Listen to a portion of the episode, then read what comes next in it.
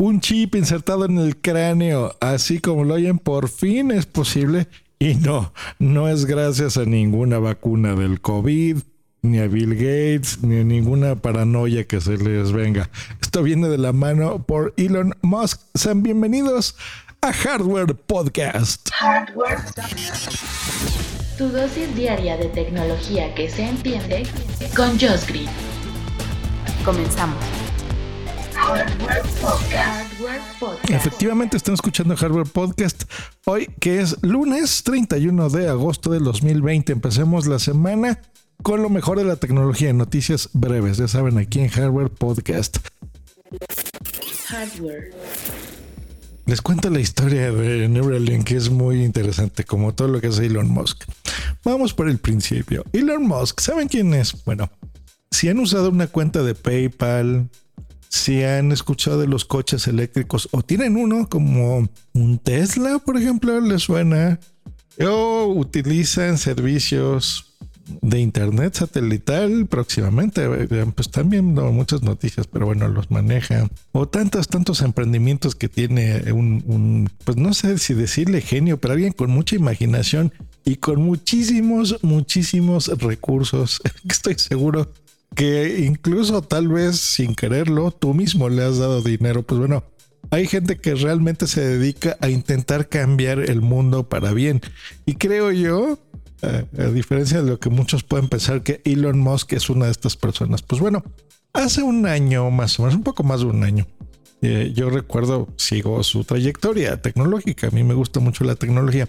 Recuerdo que dijo, ¿saben qué? Voy a hacer un, chip, este famosísimo chip, que lo vamos a poner en el cerebro de las personas para que la gente pueda escuchar música de forma inalámbrica en el cerebro. Y, yo dije, maravilloso, imagínense que, que, podamos escuchar la música así a voluntad con una conexión Bluetooth, llamémosle por algo que conocemos de nuestro teléfono, que lo transmita y ya no tengamos que estar comprando estos audífonos que ahora están muy de moda, los True Wireless como los, los earbuds o los de Apple, etc, etc. Hay muchísimas marcas que hacen audífonos de este tipo. Pues bueno, se ha dado cuenta y gracias a su equipo, digo, no es él específicamente, él es el que lidera las ideas, contrata expertos, tiene todo el dinero del mundo y a todos estos científicos, doctores y demás que creen estas cosas.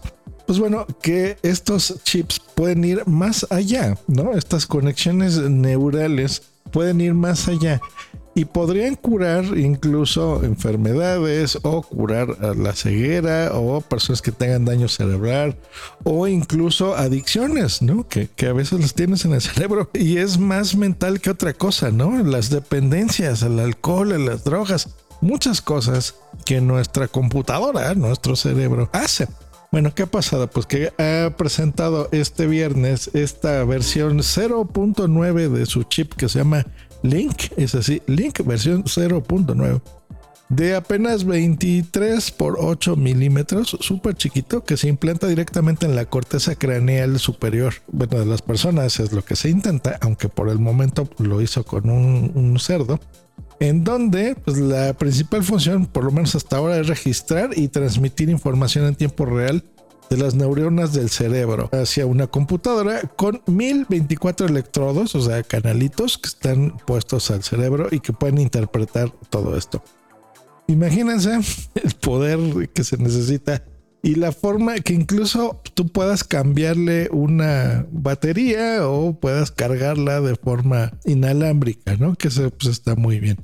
Él está trabajando con la Food Drug Administration de los Estados Unidos, la FDA, que sería en español la Administración de Alimentos y Medicamentos. Sí, sé que es rarísimo estos nombres, pero bueno, créanme, cada cosa médica vacunas, medicinas, alimentos transgénicos y demás que, llegan a nuestra mesa o a nuestras farmacias y finalmente los ingerimos, por lo menos en América, se controlan a través de esta agencia.